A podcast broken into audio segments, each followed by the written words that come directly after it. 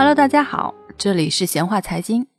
在上两期的内容里，我们谈到数学引领了华尔街的两次金融革命，投资走进了可以量化的新时代。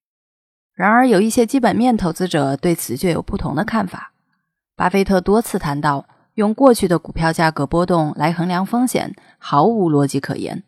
股票真正的风险来自企业在未来的经营。比如说，乐视出问题之前，又有谁能够通过股票波动来发现风险呢？巴菲特是广为人知的价值投资大师，一代股神。理解巴菲特，要从他的老师本杰明·格雷厄姆说起。格雷厄姆出生在英国伦敦，年纪比道琼斯工业指数还年长两岁。为了追逐美国梦，在幼年的时期，父母就带他移居到了纽约。格雷厄姆的母亲是一个股民。风格大胆激进，喜欢配资炒股。然而，在一九零七年，旧金山地震引发股灾，道琼斯指数腰斩，他母亲把全部的本金都赔了进去，这让他的家庭陷入困顿。为了改善家庭的经济状况，格雷厄姆从哥伦比亚大学毕业后，决定要找一份薪水丰厚的工作。在华尔街，格雷厄姆开始了自己的职业生涯。他从最低级的报价员做起。很快转型为研报编辑、证券分析师。另一方面，他和杰里纽曼联手创办了格雷厄姆纽曼公司，开始尝试代客理财，甚至发行了自己的基金，初始规模五十万美金。只用了一年半的时间，这支基金的净值就翻倍了。但好景不长，美国咆哮的二十年代走到了尽头，股市迎来了历史上最严重的一次股灾。尽管银行家买入美国钢铁等道琼斯指数的成分股，试图救市，然而效果是短暂的。最终，道琼斯指数仍然下跌了百分之八十六，美国进入了历史上最严重的大萧条时期。在股市的下跌中，格雷厄姆并没有意识到危机真的来临，反而逆势操作，加仓抄底，甚至动用杠杆。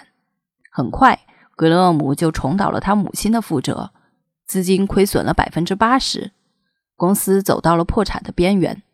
幸亏纽曼的岳父出手相救，注资了七点五万美金，纽曼公司才逃过一劫。面对事业上的挫折，格雷厄姆把自己的反思写成了一本叫做《证券分析》的书。在书中，他强调本金安全是第一要务，任何时候都不要抛弃安全边际，应该以低于内在价值的成本进行投资。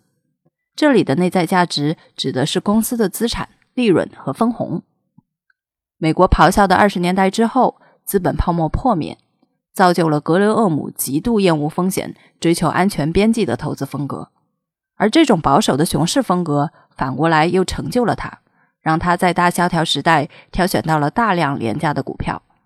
在安全边际的准则下，格雷厄姆进行了积极的投资，亏损逐渐得到弥补。在投资中，他坚持股债平衡的策略。在债券端，纯债的占比是很少的，更多的是并购、重组、清算、对冲以及套利。因为这类资产有着固定收益的特性，收益又比债券更高。而在股票端，他极度分散，持仓上百只股票，每只都是极度低估，甚至市值比净流动资产还要低。接下来的二十几年。他获得了百分之十四点七的年化回报。投资之余，格雷厄姆又写了一本影响深远的著作，叫做《聪明的投资者》。书中着重讲述了如何做好的防御型投资者，如何与市场先生相处。格雷厄姆在哥伦比亚大学的一个学弟在看到了这本书之后，来到纽约，决心拜他为师学习投资。他甚至宣布放弃薪水，加入纽曼公司，为格雷厄姆免费打工。这位学弟是谁？他又有着怎样的故事呢？我们下期接着聊。欢迎关注“显化财经”在微信的同名公众号，一同了解好玩的财经话题，探秘新金融。我们下期见。